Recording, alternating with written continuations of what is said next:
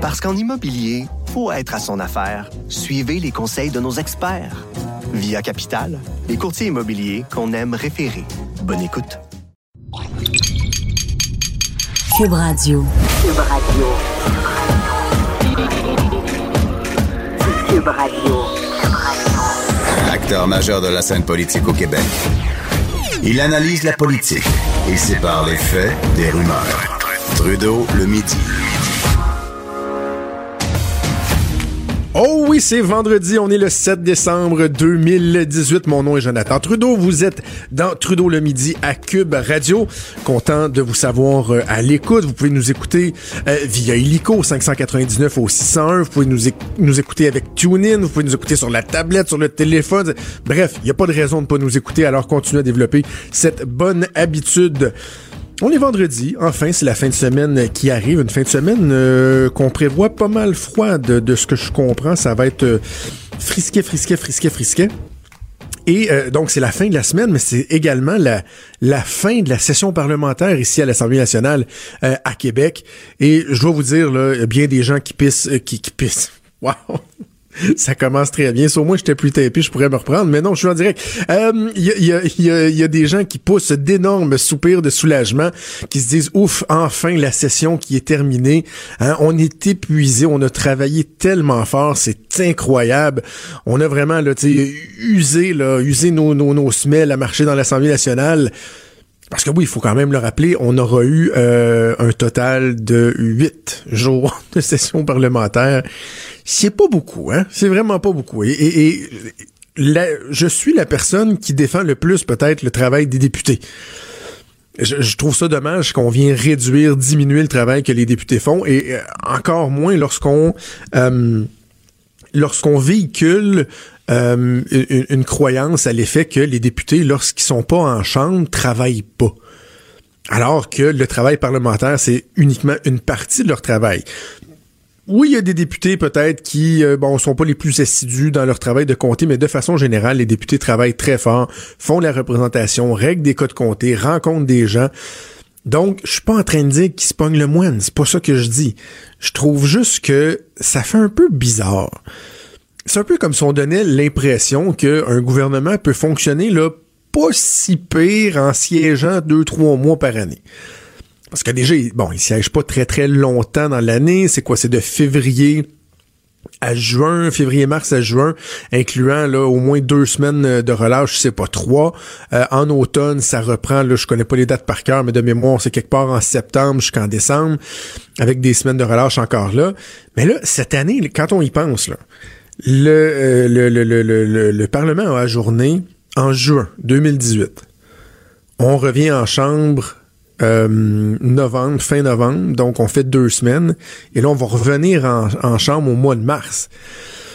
Tu sais, si on fait le calcul, ça veut dire qu'en quoi, huit mois à peu près, on, on aura siégé à peu près euh, deux, trois semaines avant que ça reprenne je trouve c'est pas beaucoup. L'Assemblée nationale a un rôle qui est essentiel. C'est là qu'on vote nos projets de loi. C'est, là qu'on débat de ce qui se passe dans la société. Oui, c'est bien, les médias ont un rôle important à faire. On questionne. Puis je suis très, très heureux d'en faire partie. Puis c'est pertinent. Puis c'est dommage qu'on dévalorise le rôle des médias. Fait oui, il y a des questions qui se posent quand même. Le gouvernement doit répondre, mais il reste que euh, là où ça doit se passer essentiellement, c'est à l'Assemblée nationale.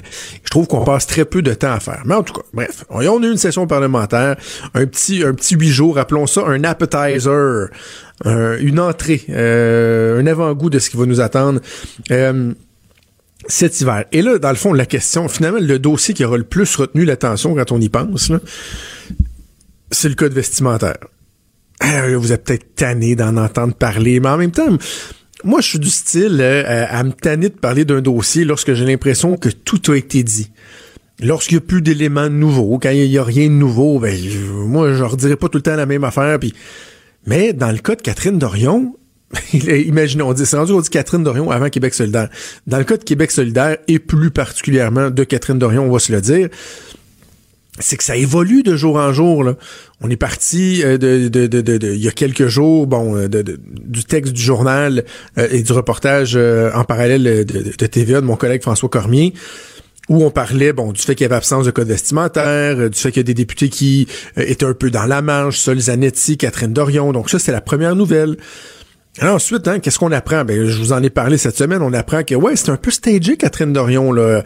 Elle en a mis plus que le client demandait. Le client voulait juste une photo. Finalement, elle a dit non, attendez, je vais enlever ma petite veste, je vais mettre ma tuque, je vais avoir l'air encore plus rebelle. Donc là, déjà là, il y avait un autre élément de nouvelle. Et là, hier, euh, l'autre élément de nouvelle, c'est que Catherine Dorion se pointe en chambre et euh, s'apprête à faire euh, sa première prise de parole au Salon Bleu. Pour avoir parlé, moi, je l'ai jamais fait. J'ai été déjà dans le Salon Bleu, j'ai eu l'occasion de le visiter, mais j'ai jamais pris la parole au Salon Bleu. Et demander à bien des députés, soit actifs ou d'anciens députés, vous diront que c'est probablement un des moments les plus solennels de leur vie. La première fois que vous êtes au Salon Bleu, que vous vous levez pour prendre la parole, vous avez la parole, c'est vous. Vos mots vont porter. Vos mots resteront gravés à tout jamais. C'est vrai, j'exagère pas, là. J'embellis pas la patente, là. Vous parlez à l'Assemblée nationale, ça va demeurer dans les livres, dans les archives. Tout ce que vous dites pourra être retrouvé, se remarquer. Je dis pas que vous, je dis pas que vous marquez l'histoire dès que vous vous levez, mais vous êtes un représentant du peuple. Vous vous levez pour la première fois à l'Assemblée nationale. Et Catherine Dorion euh, hier s'était rendue à l'Assemblée à sa banquette. J'étais là dans les tribunes, je la voyais. Elle avait un, je, voyais qu'elle avait un t-shirt avec un imprimé, mais elle avait un veston par dessus, un beau petit veston avec des pantalons. Elle avait ses Doc Martens. Puis bon, je me demandais c'était quoi l'imprimé. Moi, du haut d'en haut, je pensais que c'était, je pensais que c'était un dessin de Mickey Mouse. Euh, pour de vrai, je voyais couleur, je pensais que c'était Mickey Mouse. La période de questions termine et euh, vient, bon, dans le feuilleton, le tour à Catherine Dorion de prendre la parole. Qu'est-ce qu'elle a fait? Elle a enlevé son veston. C'est pas parce qu'il faisait trop chaud, là. T'es pas dans un sauna, pis elle disait, oh my god, je suis tombé nerveux, j'ai chaud, je vais en enlever une pleure. Non, non, non, non, non, non. On commence à la comprendre, la game. C'était de la provocation pure et simple. Catherine Dorion voulait faire son petit show, voulait faire parler, avait un petit message à passer, là, en mettant le nom d'un poète franco-canadien. Mais c'est parce qu'à un moment donné, ça a plus de fin à cette, programme, à cette euh, provocation-là. Où euh, allons-nous nous arrêter? Mario Dumont qui euh, soulevait des questions fort pertinentes ce matin en, entrevue avec Dutrisac où il disait, mais là, euh, c'est quoi? Est-ce que chaque député qui veut épouser une cause ou poser une question sur un dossier va arriver avec un T-shirt à l'effigie du groupe qu'il représente ou des idéaux qu'il qu'il défend? on va arrêter ça où, là? On la trace où, la ligne? Et le problème, c'est qu'il n'y avait pas de ligne euh, qui pouvait être tracée.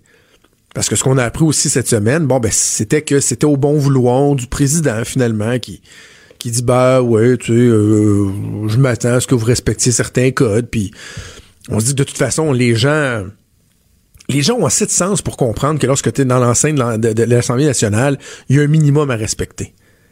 Pouvez-vous croire, ça c'était dans le journal avant-hier, je, trouve que ça n'a pas été assez repris, pouvez-vous croire que Catherine Dorion et Sol Zanetti n'auraient pas été éligibles à faire le Parlement étudiant? c'est quelque chose à chaque hiver dans le temps des fêtes et je trouve ça merveilleux il y a des jeunes qui s'inscrivent au parlement étudiant. Ils passent euh, quoi une semaine je pense à l'Assemblée nationale ont l'occasion de jouer le rôle du gouvernement de l'opposition préparent des projets de loi il y a même des périodes de questions en chambre. Et il y a un code vestimentaire. Catherine Dorion et Sol Zanetti des députés euh, pleins et entiers là full fledged comme on dirait en anglais de l'Assemblée nationale, des, représentants officiels du peuple, auraient pas été éligibles à faire le Parlement étudiant parce qu'ils auraient été euh, en contravention du code vestimentaire. Faut le faire pareil, là. Faut le faire. Donc, bref, là, le, président de l'Assemblée nationale euh, qui, qui devra intervenir, et quand je vous dis qu'il y a du nouveau, là, dans les dernières minutes, euh, le whip de, de, la CAC a dit en, point de presse, a déclaré que il faisait officiellement une intervention auprès du président de l'Assemblée nationale pour lui demander euh, de se pencher là-dessus, que hier, Catherine Dorion avait carrément contrevenu aux règles en se présentant en t-shirt. J'imagine que on va peut-être plaider aussi le fait de l'imprimer en disant que euh, l'imprimé euh, portait un message, donc que c'était pas que c'était pas acceptable. Ça, c'est Éric Lefebvre, le whip du gouvernement Kakis, qui a dit ça. En terminant sur Catherine Dorion, parce que maintenant on va avoir fini d'en parler ou pas. Euh, je reviens à Mario Dumont qui disait ce matin qu'il avait l'impression, lui, qu'il voit clair dans le jeu de Catherine Dorion. que son but, dans le fond, c'est de, de, de, pousser le bouchon, de pousser ça à la limite et d'en arriver à se faire carrément expulser du Salon Bleu. Vous savez, si vous, avez écouté mon entrevue avec Jean-Pierre Charbonneau plus tôt cette semaine, je disais, me semble le président a pas assez de ça arrive-tu? Ça arrive-tu le président expulse quelqu'un? Est-ce qu'il a les moyens de le faire? Puis M. Charbonneau me disait, oui, il a les moyens, un avertissement. Je pense que c'était deux ou trois avertissements. Et tu peux être carrément expulsé du Salon Bleu. Et là, Mario, lui, dit, je pense que ce qu'elle veut, c'est d'être une espèce de martyr politique et de se faire expulser du Salon Bleu pour pouvoir après ça aller dans la rue et dire regardez là, moi je tente de porter la voix du peuple, je tente d'avoir un message indifférent, de m'opposer aux élites et aux façons de faire traditionnelles. Ça ressemble ça à Donald Trump en passant? Hein? Donald Trump, on le voit comme le méchant gars de droite, le en termes de façon de faire, puis c'est pas la première fois que je fais le parallèle. Catherine Dorion, Donald Trump, même combat. Euh, donc, se présenter en martyr, parler des médias qui la jugent, je pense que la théorie à Mario est pas fausse. Mais moi, je vais même aller un pas plus loin. Je pense que Catherine Dorion n'a aucune espèce d'intention de terminer son mandat à titre de député. Je pense que Catherine Dorion n'a jamais eu l'intention, en tout cas si c'était le cas, ça a été éphémère en Titi, n'a jamais eu l'intention euh, de faire de faire changer les choses par son action parlementaire. D'arriver, de, oui, de bousculer, d'amener des idées différentes, mais de dire, moi, je vais m'assurer, par exemple, que quand le gouvernement euh, fait une loi, moi, je serai là en commission parlementaire pour apporter un angle différent, pour euh, m'assurer que les gens que notre base militante représente davantage, bon, les, gens plus pauvres, euh, les gens que certains vont considérer comme étant dans, la marge, les minorités, que tous ces gens-là soient bien représentés et que euh, les personnes, des fois un peu trop portées vers une pensée étroite de, de fonctionnaires ou de politiciens traditionnels, m'assurer que le reste des gens puissent être entendus, modifier des projets de loi, me dire, regardez, dans cette loi-là, là, il y a mon empreinte. J'étais en commission parlementaire, j'ai fait mon travail, j'ai posé des questions en chambre, j'ai fait des points de presse, j'ai rencontré euh, en privé mes, euh, mes euh, les, collègues du gouvernement et j'ai fait changer les choses. Non, non, non, non, non. Catherine Dorion, ce que je vois là, venez pas me faire à croire que c'est ça son intention. Elle veut faire parler d'elle. On comprend de plus en plus que Catherine Dorion passe avant Québec solidaire parce que même Manon Massé l'a dit là, dans son bilan de fin de session qu'elle a l'impression que ouais, finalement, on aurait peut-être aimé ça parler plus d'environnement. Là. Elle ose pas blâmer ni Catherine Dorion, mais accroche un petit peu les médias. Mais je pense qu'il trouve que la Catherine a prendre la place. Là.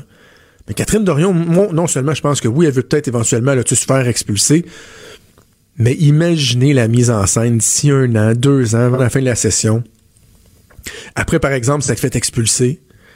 Et là, il claque la porte. Elle annonce qu'elle a tout fait. Que malheureusement, elle réalise que la politique, telle qu'on l'a fait aujourd'hui, est inaccessible pour des gens comme elle, donc inaccessible pour le peuple. Et là, elle va devenir Sainte Catherine devant l'internel. Sainte Catherine d'Orion, priez pour nous.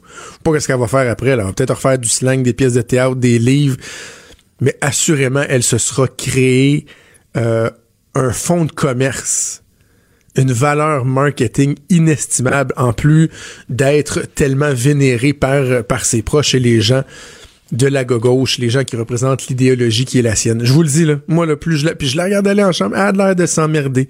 Fait deux semaines, j'ai l'impression qu'elle se demande vraiment ce qu'elle fait là. Mais par contre, dans le reste de ses agissements, ça, on sait. Je pense qu'on sait où ce qu'elle s'en va. Quand Trudeau parle de politique, même les enfants comprennent. Jusqu'à 13h, vous écoutez Trudeau le midi. Cube Radio. Amenons donc la discussion un peu plus loin pour le fun. Exploitons un autre angle avec euh, mon collègue euh, maître François-David Bernier, euh, l'animateur de J'appelle mon avocat à Cube Radio. Salut François-David. Salut Jonathan. Bon, code vestimentaire. Quittons l'Assemblée nationale juste pour le fun. Parle-moi donc des, des, palais de justice. Ça ressemble à quoi le code vestimentaire euh, dans un palais de justice? Est-ce que c'est aussi strict que ce qu'on imagine?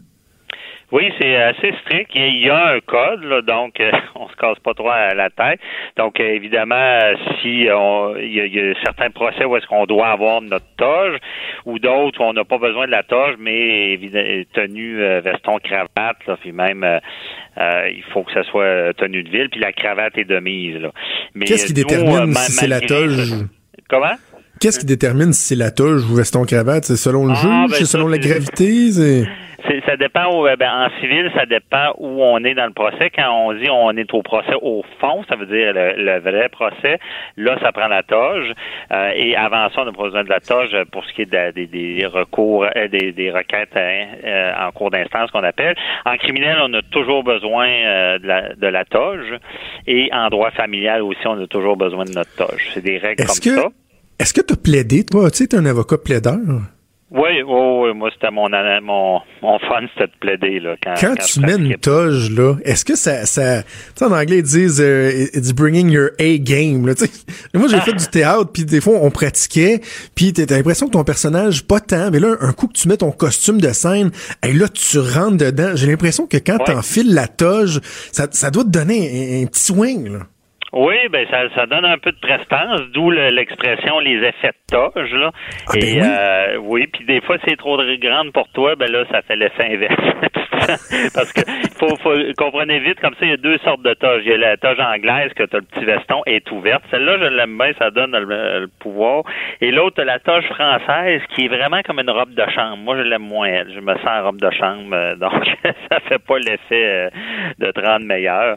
Mais, y a-tu euh, des avocats qui sont habillés en mou en dessous de ça, ben, c'est ça, c'est ce que j'allais parler des codes. Même quand le code est écrit, il y en a qui essaient de le défier pareil, parce qu'on a eu des avis là, au palais de justice, là, dans les palais de justice, ils ont averti les avocats, ils ont dit une toge, là, euh, on met pas ça par-dessus euh, des Bermudas, là, puis euh, des on n'est pas en gogoune dans la toge, là. C'est, il y a eu des avertissements, ou même des jeans euh, dans la toge, là. Ils veulent que ça, soit quand même des, des pantalons euh, foncés, puis euh, il y a des règles. Mais il y en a qui ont essayé d'abuser. Il y a des avocats qui arrivaient l'été, puis pas de problème.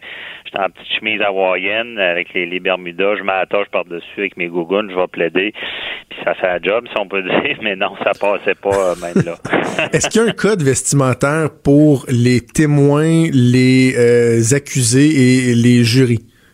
Oui, jury, ben, il y a, il y a un décorum, là, un code vestimentaire. Bon, tu sais, je vais vous donner un exemple assez euh, qui était dans les médias, là, en lien avec le, le- le voile là, islamique. Là. Il, y avait une juge qui avait dit bon que c'était pas convenable en cours en, en vertu des, des règles du, du code. Mais et, et là, évidemment, ce, ce- ce commentaire-là a généré un gros, gros débat. Mais non, sinon, la- la- le témoin peut pas arriver avec sa casquette. Il y a, a une façon euh, de s'habiller. C'est sûr que c'est pas tant défini. Là, c'est souvent même les avocats qui vont dire à leurs clients, écoute, euh, c'est important, donc on veut bien paraître quand c'est important, donc euh, essaie de mettre une petite chemise propre, là, puis euh, ça va mieux, euh, ça va mieux passer, disons. Donc, c'est encore là, c'est le respect des institutions. Là, c'est- c'est ça, c'est le respect des institutions, puis c'est c'est de mettre les règles, puis on, on tu sais, je, je comprends qu'on, justement à l'Assemblée nationale, on parlait, on avait plus de perruques, puis ci, puis ça, mais dans notre société, il y a des niveaux d'habillement, puis euh, un certain habillement de ville, je pense, est, est de mise. Puis comme je dis, des fois, les règlements, c'est fait pour les imbéciles, c'est le gros bon sens. En droit, on dit souvent ça, on dit, oh, il y a des lois, des règlements, mais à quelque part, c'est fait pour ceux qui, qui, qui veulent outrepasser, qui qui iront pas respecter le gros bon sens. Parce qu'en droit, on le dit tout le temps, la loi, le droit, ça vient de où? Question, ça vient de la logique et du gros bon sens. Que, euh, c'est pas toujours évident, ça, quand on regarde Non, les. c'est pas évident. Mais 90, Ça saute pas au 90, 15 de nos dossiers, là, Jonathan, quand on gère ça, là, souvent, on y va en logique avant, pas en droit. Après ça, le droit va se joindre. Puis des fois, là, c'est, c'est légal, mais c'est pas logique, mais au final, ça va toujours être logique. C'est, c'est, c'est comme ça que ça fonctionne. C'était pas, c'était pas au programme, mais je, je, je pense à ça. euh, je te parlais de, de, de, de, de, de plaideur, de plaidoirie. Ouais. Euh, est-ce que ça, pour les gens, moi, je vais pas assister à des procès, là. Est-ce que vraiment un bon plaideur, justement, doit faire des effets de toge? Est-ce que c'est l'image qu'on, tu sais, moi, moi, je un, un de mes films fétiches, c'est euh, A Few Good Men, des hommes d'honneur, puis on imagine Tom Cruise devant Jack Nicholson, puis Demi Moore aussi. Est-ce que vraiment c'est comme ça que ça se passe? Je sais que moi, j'ai déjà entendu parler, entre autres, de Jacques Larochelle. Il paraît Oui. qu'il est un des meilleurs plaideurs. Est-ce qu'il y a quelque chose de théâtral dans la façon de faire où on est vraiment dans le chirurgical, le technique ou... Non, c'est c'est surprenant comme il y a une partie théâtrale. Je dis souvent, je compare souvent les avocats parce que moi j'ai supervisé, engagé des avocats. Je, disais c'est des artistes. C'est parce que un en droit c'est bizarre à dire, il faut être créatif parce qu'il y, y, a beaucoup de lois. Faut, on est là en litige là, avec quand on plaide, on est là pour trouver des solutions. Il faut être créatif avec un petit côté artistique. Ensuite de ça, lorsqu'on veut convaincre quelqu'un, bien évidemment, si on est sur le même ton, on endort le juge puisqu'on a déjà vu ça, des avocats qui endormaient le juge, puis on a déjà vu des juges s'endormir pour de vrai sur le banc. Euh, donc oui, effectivement, il faut être un peu théâtral, mais à bien comprendre, en anglais on dit prepare, pros and propose, il faut toujours savoir à qui on a affaire. Il y a des juges que si on est trop théâtral, on, va les perdre. Ils n'aiment pas ça. ils aiment les gens qui parlent un peu plus bas, puis qui, qui essaient de se faire comprendre. Puis il y a aussi, il faut bien comprendre, si on est devant un jury qui est la, la population des gens qui sont pas euh, nécessairement des juristes. On dira ce qu'on veut. Il y a un petit côté théâtral qui est plus grand. Est-ce qu'on veut capter l'attention? On veut ben euh, mettre les bons mots, frapper au bon moment pour que l'idée reste dans leur tête. Donc, ça joue beaucoup. Est-ce que je me trompe ou les règles qui s'appliquent pendant la tenue d'un procès euh, en interrogatoire et en contre-interrogatoire ne s'appliquent pas nécessairement pour les plaidoiries? C'est-à-dire que, tu sais, souvent, on va entendre des objections, euh, tu sais, l'avocat sous-entend quelque chose, alors que en plaidoirie, tu sais, tu peux dire genre, c'est lui qui l'a tué, je vous le dis. Tu peux aller plus loin. Ça. Oui, non, c'est ça, les règles de procédure. Dans le fond, euh, la plaidoirie, c'est un, un, peu un pitch de vente de la fin. Là. C'est, c'est, là qu'on on va tout prendre ce qu'on a mis en preuve, les témoignages, les, les et là, on va on va parce que souvent, quelqu'un qui suit un procès, bon, on, questionne un témoin, puis euh, des fois, on sait pas trop où l'avocat s'en va avec ça. Là, c'est, et là, il y a des réponses, il y a des choses qui sont dites, mais c'est pas là qu'on va tout ficeler ensemble le témoignage. C'est, que ce soit en criminel ou en civil. Je donne un exemple très simple. Euh, mettons, je plaidais, puis c'était en civil, puis euh, il y avait eu une agression d'un bar. Les portiers avaient agressé un client, puis je représentais le client. Et là, je posais au portier trois questions, tout le temps les mêmes. Puis là, il faut comprendre que les témoins sont pas en même temps dans la salle. Ils savent pas ce qu'un a dit de l'autre. Et à chaque fois, les trois, euh, euh tous les portiers qui passaient disaient la même affaire. je, je, disais, bon, comment était la personne? Ils disaient, c'était comme un chevreuil pris dans un piège. Et toutes les portions ont dit ça, ne s'entendant pas. Et là, ça avait de l'air de rien. Il faisait des petits sourires. Il disait Yes, je l'ai, l'avocat. Il répondait super bien. Mais à la fin, évidemment, on comprend que le juge s'est fâché puis a compris que les témoins avaient été préparés à dire telle, telle chose. Donc, des fois, c'est très subtil. Puis à la fin, on se rend compte, bon, ben, pourquoi on a mis en preuve telle, telle chose. Fait que c'est, c'est ça la plaidoirie. Oui, c'est, c'est un peu, on dit souvent, quand on fait les interrogatoires, c'est technique, mais. Euh, ah, mais c'est fascinant. Plaidoirie, c'est, pour le show, là, un petit peu, là. Mais c'est quand même fascinant comme, euh, comme métier. Hey, avant de te laisser aller, une question pour, euh, euh pour toi. Il y a un article que j'ai trouvé très touchant ce matin sur un chien de la Sûreté du Québec qui s'appelle Sunday, qui aide, entre autres, des, des jeunes victimes à trouver le courage de témoigner. Et on faisait état d'un dossier, entre autres, à Robertval, qui s'est passé récemment. Une jeune fille de 6 ans qui a été victime d'agressions sexuelles, des choses et le contact avec le chien qui était avec elle alors qu'elle témoignait mhm. euh, faisant en sorte qu'elle se sentait mieux, qu'elle se sentait en sécurité, même si clairement on comprenait que c'était très très très difficile. Et je me posais la question, est-ce que le système euh, a une sensibilité à la fragilité et à la vulnérabilité des témoins lorsque, par exemple, ils sont en jeune âge? Si on s'attend, par exemple, à un témoin qui soit euh, très crédible, qui soit solide, qui ait pas de, de contrariété dans, dans, dans, dans ce qu'il dit, est-ce qu'on fait une distinction pour des jeunes enfants où ils ont la même obligation de on fait vraiment une, distinction. C'est très important parce que les enfants, surtout qui vivent des agressions, on veut pas les, les puis c'est des traumatismes, on le sait à vie des fois là, et donc on veut surtout pas refaire ce même traumatisme-là dans le processus pour euh, qui, qui, est supposé les, les guérir, les sauver. Donc oui, il y a des façons de faire. Donc cet exemple-là de chien sont est bon, puis même les juges ont le taux de, de si on a parlé à des enfants. Même ma collègue Nicole Gibault à LCN disait qu'elle euh, descendait, on peut dire, de son, son trône, de son banc pour être sûr que l'enfant comprenait bien, Ah, oui. parlait bien.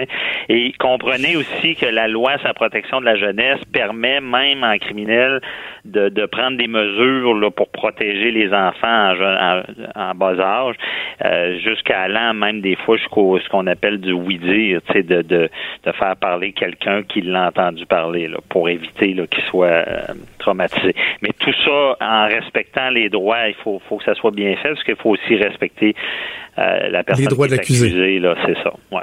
Ah ouais, assurément. Non, ça prend quand même une certaine rigueur, mais je suis rassuré de savoir que quand même on, on- on tient compte justement de la Ouais. fragilité puis des surtout et tu l'as bien dit des impacts que le témoignage peut avoir. On veut pas créer d'autres blessures euh, en essayant justement de de de de de de, de- de rendre justice. Hey, euh, en fin de semaine, euh, j'appelle mon avocat. Tu reçois une actrice que j'aime beaucoup, je trouve une des meilleures actrices au Québec, Mélissa Desormeaux-Poulain, qui va te parler de son rôle dans l'émission Rupture. Oui, c'est ça. Elle a accepté de venir me parler de, de c'est quoi se mettre dans la peau justement d'une avocate en droit familial, un droit qu'on sait explosif parce que il y a de l'argent, des émotions. Pas, et c'est pas facile pour ces avocats-là qui sont souvent même plus des psychologues que des avocats. Et elle, elle vient nous expliquer de son côté extérieur comment qu'elle s'est mise dans, dans leur peau puis comment qu'elle elle a presque appris un langage juridique pour pouvoir bien jouer tout ça. Là. Ça sera très intéressant. Je vous invite à être là. Hey, bon, on t'écoute ça, on écoute ça dimanche. euh, J'appelle mon avocat. Hey, Ah. J'adore ça, parler des dessous du système euh, avec toi. Oui, parler de l'actualité, Ah, moi- mais parler de, de comment le- le- Ben la oui. justice se fait. J'aime beaucoup ça. On se redonne rendez-vous vendredi prochain. Merci François David. Parfait. Merci, Jonathan. Bye bye. Salut Maître François David Bernier. Vous, vous pouvez écouter tous les dimanches à J'appelle mon avocat. Trudeau, le midi. Joignez-vous à la discussion. Appelez ou textez 187 Cube Radio. 1877 827 2346. Bon, là, euh, je vais faire quelque chose que j'aime pas nécessairement, mais que je pense qui est utile. Euh, j'ai toujours pensé que le rôle d'une personne qui a, qui a un micro, qui a une plume ou qui a une tribune, c'est pas de donner des leçons.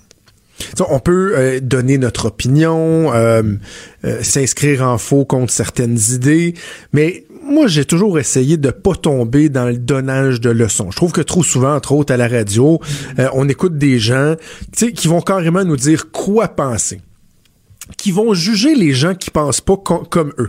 Ça, moi, je suis allergique à ça. Je peux euh, trouver qu'une une, une- une tel type de pensée euh, est, est pas bonne, mais je vais essayer de, de, de, de, l'articuler, d'argumenter, de faire valoir mon point à moi. Mais d'émettre un jugement sur les gens ou de donner des, des leçons, euh, j'essaie de tenir loin de ça. Probablement que des fois la ligne est mince. Probablement que des fois il y a des gens qui ont l'impression que moi aussi je tombe là-dedans. Mais je vous le dis là, j'ai une sensibilité à ça. Je veux faire attention à ça. Mais euh, je, veux, donc revenir sur une, discussion qu'on a eue euh, à la joute hier.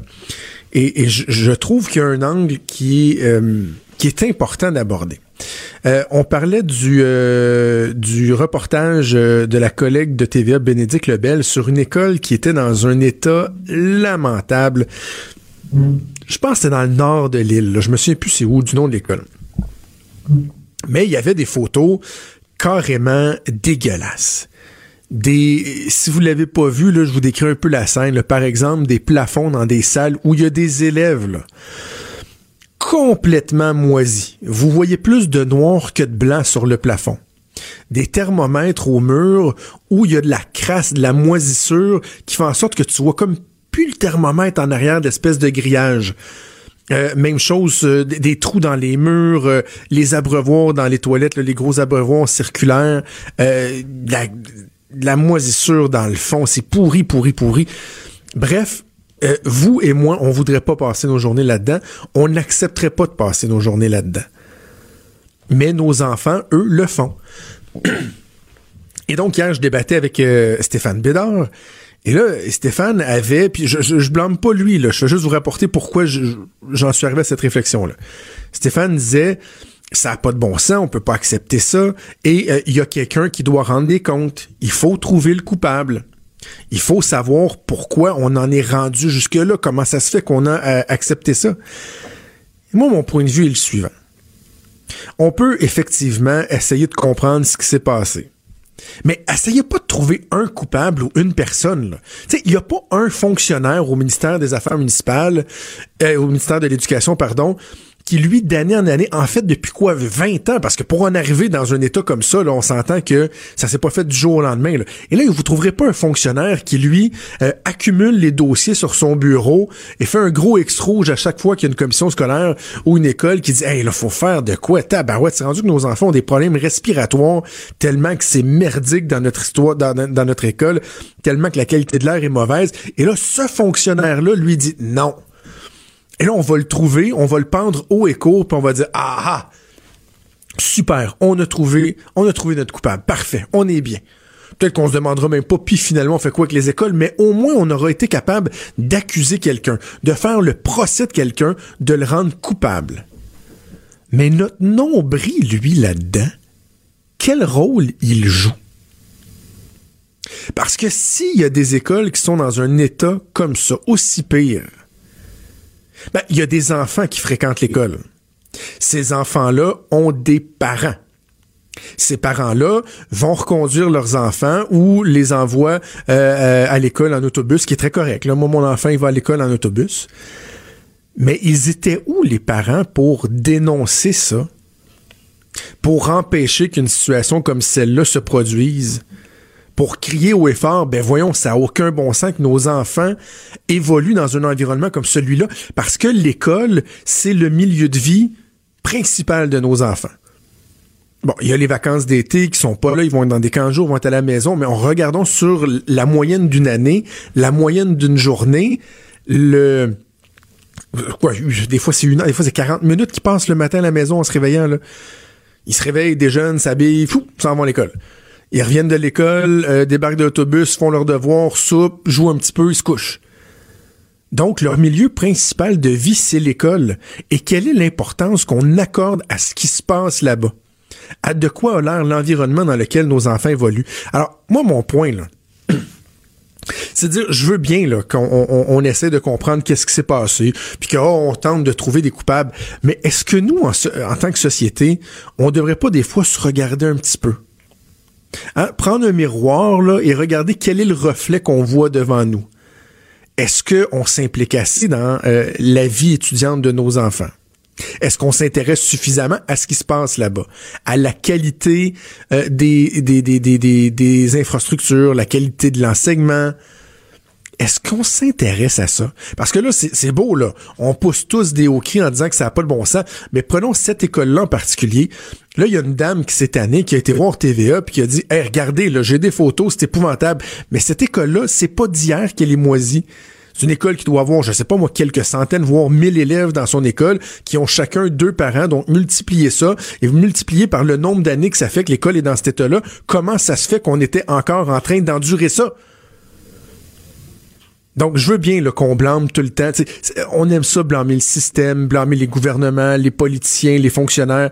Mais des fois aussi, il faudrait un peu se regarder soi-même. Et je fais le même parallèle que je fais, par exemple, euh, avec les CHSLD. Je vous en ai déjà parlé, je le répète, on a une indignation à géométrie variable lorsque vient le temps de parler du sort de nos aînés. J'ai ma collègue Geneviève Peterson, je sais, qui en a parlé dans son émission euh, il y a deux semaines de ça, je pense, du fait que au Québec particulièrement, on traite nos aînés avec très peu d'égards. J'allais utiliser des mots plus durs, là. On va y aller avec très peu d'égards. Et lorsqu'il y a des reportages euh, à TVA, Radio-Canada, dans la presse, dans le Journal de Montréal, qui nous parlent de patates en poudre, de couches souillées, de couches souillées, de maltraitance, là, on pousse des hauts cris, on se dit que c'est donc bien épouvantable. On s'insurge, on se dit que les choses doivent changer. Mais le lendemain matin, on retourne à notre iPhone, on retourne à notre série télévisée, notre série sur Netflix, nos petits potins, notre Facebook, notre Twitter, et qui vraiment se lève, euh, va au front, exige que les choses changent, s'implique.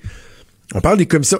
regardez, le, gouvernement va abolir les élections euh, scolaires et les commissions scolaires parce que le je m'en foutisme de la population est à un niveau tel que c'est devenu une espèce de coquille vide et inutile mais on le fait pas s'intéresser. Et en passant, je dis pas que je suis meilleur. Je, je, je, je vote aux élections scolaires, je suis pas sur un comité. J'essaie de m'assurer que mon enfant est dans un environnement qui, est favorable, qui est bien fait.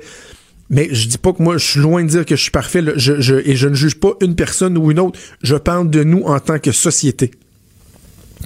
Alors peut-être qu'à un moment donné, on devrait arrêter d'avoir ce réflexe facile-là de tout le temps juste euh, pointer le système et accepter, accepter qu'on peut savoir des torts. Puis vous savez quoi? Accepter qu'il y en a d'autres qui font peut-être les choses de meilleure manière que nous. Regardez les Anglais au Québec. Oh! C'est épouvantable ce que je viens de dire là. Ben oui. Regardez les Anglos de la façon que ça fonctionne dans leur système scolaire, dans les hôpitaux, au niveau communautaire l'esprit de groupe, l'esprit de communauté, l'engagement est beaucoup plus, beaucoup plus important. Et je serais curieux de faire un palmarès des écoles en décrépitude dans les commissions scolaires anglophones versus les commissions scolaires francophones. Évidemment, il y a plus d'écoles franco, mais allons-y au prorata. Là. Le pourcentage d'écoles qui sont désuètes ou qui tombent en décrépitude, qui ont de la moisissure, qui sont des milieux de vie fort peu accueillants, je serais curieux, comparons donc avec le, milieu anglophone. Regardez comment tout le bénévolat se fait dans le milieu anglophone. On a beaucoup de leçons à tirer de ces gens-là. Malheureusement, on le fait pas. Moi, j'ai déjà écrit là-dessus dans le journal. J'ai mangé une volée de bois vert. J'avais écrit le titre de mon article, c'était Les Anglos sont meilleurs que nous. Et il y, a des gens qui avaient pas aimé ça. Mais au Québec, on a ce, ce, ce, ce, réflexe-là de ne jamais se regarder le nombril, de ne jamais faire de l'autocritique. Je sais pas si ça vient de notre passé, de, de c'est-tu notre fond là, de, de, coloniser ou de peuple qui a peur de se faire assimiler, euh, de victimes, mais on demande toujours, toujours, toujours, toujours à l'État de tout faire à notre place. Alors qu'à un moment donné aussi, on devrait peut-être euh, s'impliquer nous-mêmes, euh, avoir un regard critique. C'est pas le but, c'est pas de s'auto-flageller ou de de, de, de, de, de s'accorder tous les, les mots de la planète, de se blâmer pour tous les mots de la planète. Mais c'est d'être capable de dire, hey, hey, gang, nous autres, est-ce qu'on devrait en faire davantage aussi pour aider un peu et pas tout le temps se tourner uniquement vers le système? Alors voilà, je vous le dis, moi, mon but, c'est pas, pas de donner des leçons. Dans ce cas-ci, je trouve que ça sonne peut-être un peu comme ça, mais vous savez quoi? de temps en temps, ça fait du bien. Trudeau, le midi. Pour nous rejoindre en studio. Studio à commercial cube.radio. Appelez ou textez. 187 cube radio. 1877 827 2346. Comme à tous les vendredis, je finis ma semaine avec mon collègue Vincent Dessureau qui est dans nos studios de Montréal. Salut Vincent. Salut Jonathan.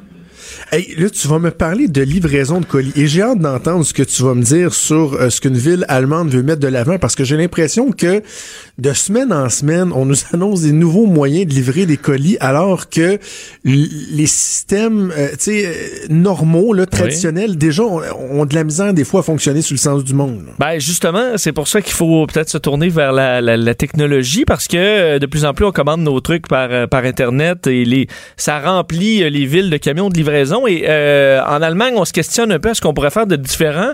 Et tu as sûrement entendu parler du Hyperloop, là, qui est un projet euh, lancé. J'adore. Ben, c'est ça, lancé par Elon Musk euh, il y a quand même plusieurs années. Mais c'est complexe. Ça, le but est de transporter des passagers dans des tubes sous vide sur une espèce de champ magnétique à des vitesses là, frôlant la vitesse du son. Ah Évidemment, techniquement, c'est compliqué parce qu'on transporte des passagers.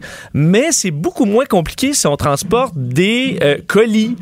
Euh, et c'est ce que la ville de Hambourg va tester en, en, parce qu'eux se demandent est-ce qu'on pourrait relier notre port euh, qui reçoit des quantités euh, incroyables de marchandises et les principales villes allemandes avec une espèce de tube sous vide, un peu comme on avait là dans certaines entreprises. Ben oui, c'est ça, ça existait. Là. Le courrier interne s'acheminait comme ça. Exact, mais en version là gigantesque, on pourrait transporter des colis comme ça à 1200 km heure dans des capsules euh, en fibre de carbone. Alors là, c'est pas, écoute, c'est pas, on n'est pas dans le lointain futur là, parce qu'on fait une piste d'essai qui sera entre comme deux zones importantes du port euh, d'Hambourg. C'est un projet qui va coûter 7 euh, millions d'euros prêt en 2021 et euh, l'objectif est d'ensuite déployer ça à travers certaines villes allemandes et ça permettrait, on dit là, juste le, premier projet de libérer 4000 livraisons, en fait 4000 voyages de camions par jour. Alors évidemment, tu as un effet sur l'environnement parce que c'est c'est important, mais aussi sur le trafic parce qu'on dit là on enlève une quantité impressionnante de camions euh, des routes, on libère les routes pour les voitures et euh, comme ça bon, on facilite la vie d'un peu tout le monde. Imagine le délai là, de te promener d'une ville à l'autre à 1200 km/h, il y a pas de problème et ton colis est en sûreté. Et là, donc, il arriverait dans un centre de dans d'autres centres de distribution qui, eux, feraient la, la, la, la livraison finale au Exact. porte-à-porte. C'est vraiment pour le long transit. Là, on fera pas des tubes partout entre les, euh, entre les Ben là, maisons. c'est ça. C'est ça que je pensais. Mais-. Je trouvais que c'était un peu poussé. Non, mais imagine entre, mettons, Montréal et Québec, là, euh, moi qui fais la 20 à toutes les, euh, à chaque semaine, euh, t'enlèves des camions, et puis je veux pas enlever de travail aux camionneurs, là, on parle de quand même dans quelques années, mais imagine, là, tu- à la quantité de marchandises que tu peux envoyer quand ça va à 1200 km heure, c'est parce qu'il y a de la place, là.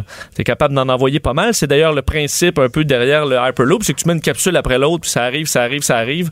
Alors, euh, écoute, je trouve quand même l'idée intéressante, ce sera développé. C'est très green, en plus. Oui, C'est green, green. Parce que c'est électrique, évidemment. C'est sûr que il y a tellement de questions de sécurité au niveau, euh, au niveau des personnes. Alors peut-être qu'on y avait juste pas pensé de dire, ben peut-être que pour les marchandises, ce serait beaucoup plus simple. Alors en tout cas, les Allemands y ont pensé.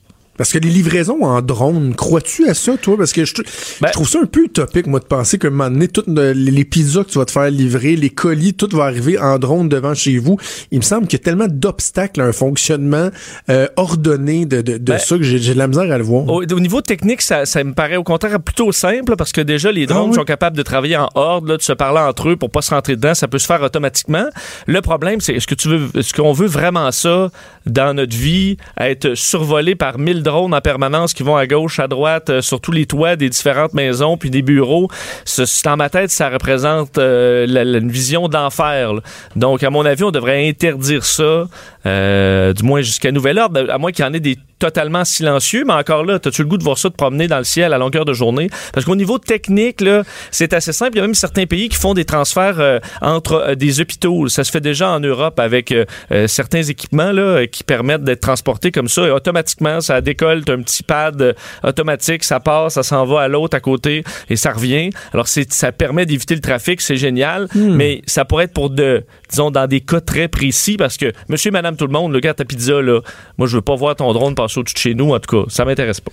Ouais, tu- mais tu vois, l'aspect que tu soulèves là, ça, j'y avais jamais pensé, le, le- le bordel que ça pourrait créer, euh, le, le, le, le- ouais. Mais en tout cas, si jamais ça, vraiment, ça s'implante bien, ça, on, on a souvent dit, par exemple, que les guerres avaient amené des avancées technologiques, que l'exploration spatiale aussi.